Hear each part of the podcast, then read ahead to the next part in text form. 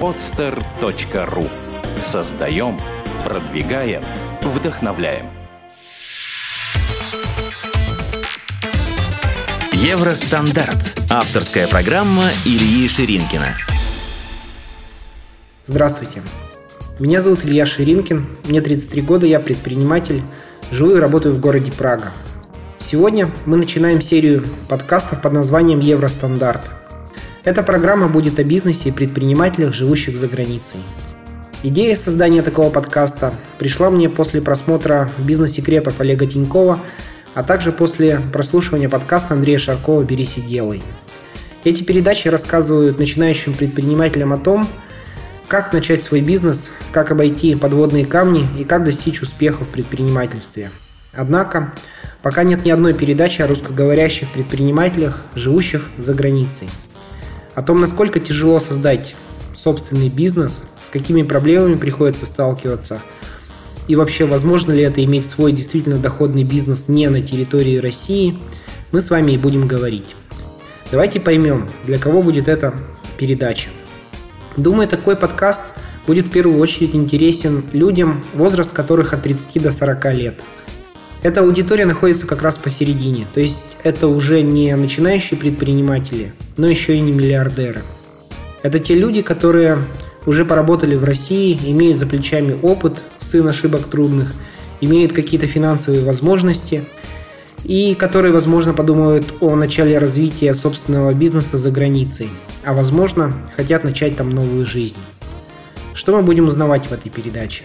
Ну, во-первых, опыт других людей – то есть предпринимателей и специалистов, которые уже работают здесь и имеют собственное дело.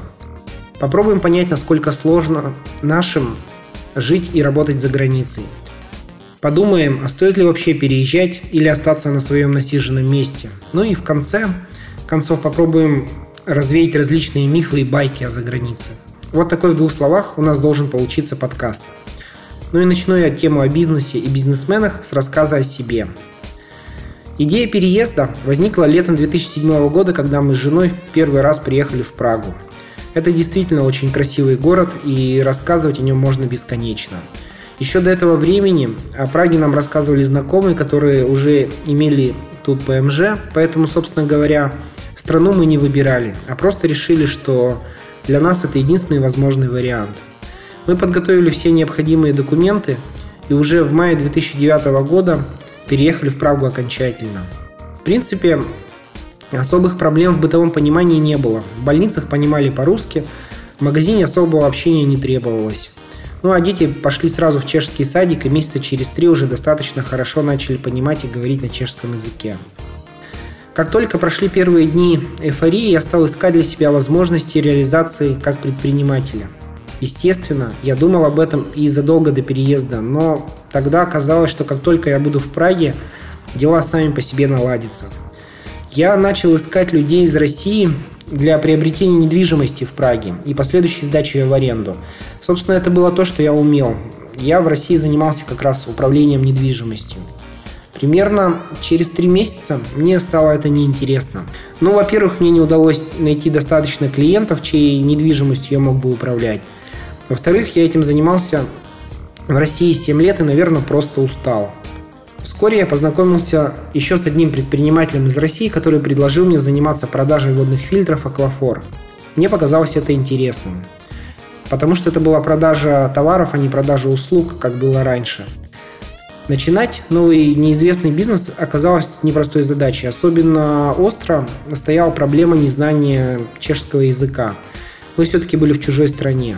Ну и первым делом мы открыли фирменный магазин, взяли на работу русскую девочку-продавца и менеджера, которая отлично говорила по-чешски, и стали искать партнеров по бизнесу, различных розничных продавцов и крупных и мелких оптовиков. Рост продаж оказался значительно меньшим, чем ожидалось. Сейчас уже спустя время можно трезво оценить свои ошибки.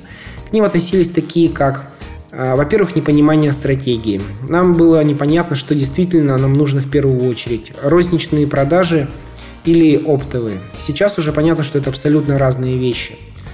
Во-вторых, это была неадекватная ценовая политика. К сожалению, пришлось несколько раз менять розничные цены, пока мы не нашли своей золотой середины. Ну и самой большой проблемой оказалось различное видение развития компании. К сожалению, мы с партнером так и не смогли договориться, и нам пришлось расстаться. Что есть у меня на сегодняшний день? В общем, на сегодняшний день э, у меня есть другие партнеры, другой магазин под собственным брендом, понятная мне стратегия развития. И я очень сильно этому рад на самом деле, потому что все, что не делается, все к лучшему. За эти три года было сделано огромное количество ошибок. Эти ошибки дали возможность точно понять, чего делать нельзя. А, значит, наши шансы узнать, что делать можно и нужно, все, а, все время увеличиваются. За последние полгода мы проделали работу, которую не смогли проделать за предыдущие два с половиной года. Ну, в двух словах мы сделали вот что. Во-первых, кардинально пересмотрели свой интернет-магазин. Дело в том, что в Европе практически э, все люди покупают через интернет. Ну и это дало нам все-таки больше новых клиентов и вторичных покупок. Во-вторых, мы сократили время доставки товара до клиента, что в моем понимании очень важно, и улучшили упаковку товара перед отсылкой.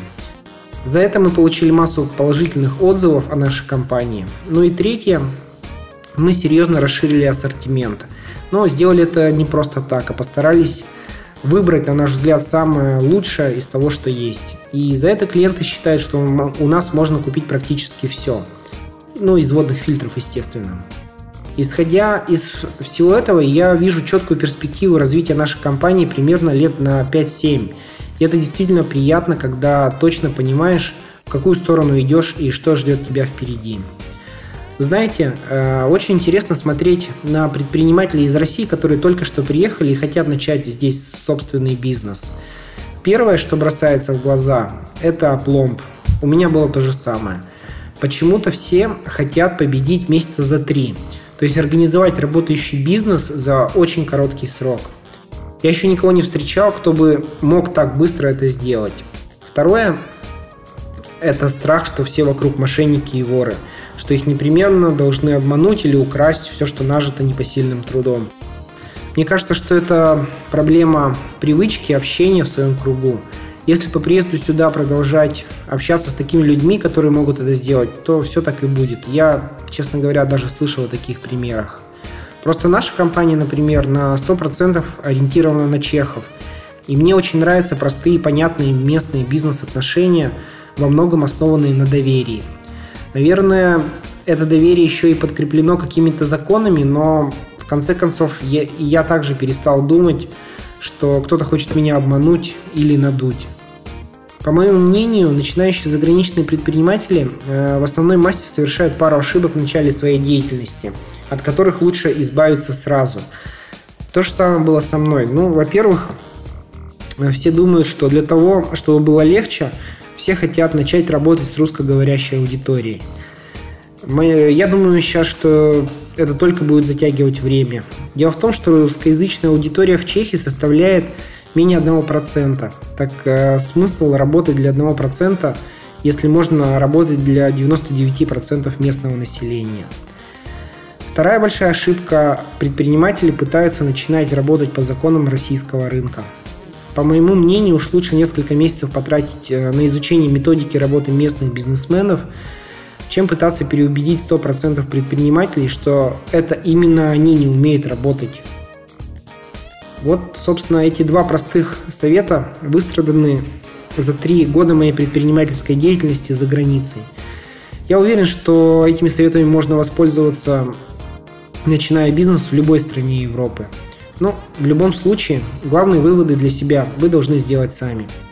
Друзья, если у вас есть вопросы по нашим будущим встречам с предпринимателями или вы хотите услышать э, историю о каком-нибудь конкретном бизнесе, напишите мне, пожалуйста, и я попробую найти этих людей и поговорить с ними. Если же вы предприниматель и у вас есть э, свое дело за границей, Станьте героем этой передачи. Давайте вместе попробуем рассказать людям, как делать бизнес вне дома. Ну а у меня на этом все. Это была программа Евростандарт, программа о бизнесе и предпринимателях, живущих за границей. Ее ведущий Илья Ширинкин. Всем пока и до новых встреч. Сделано на podster.ru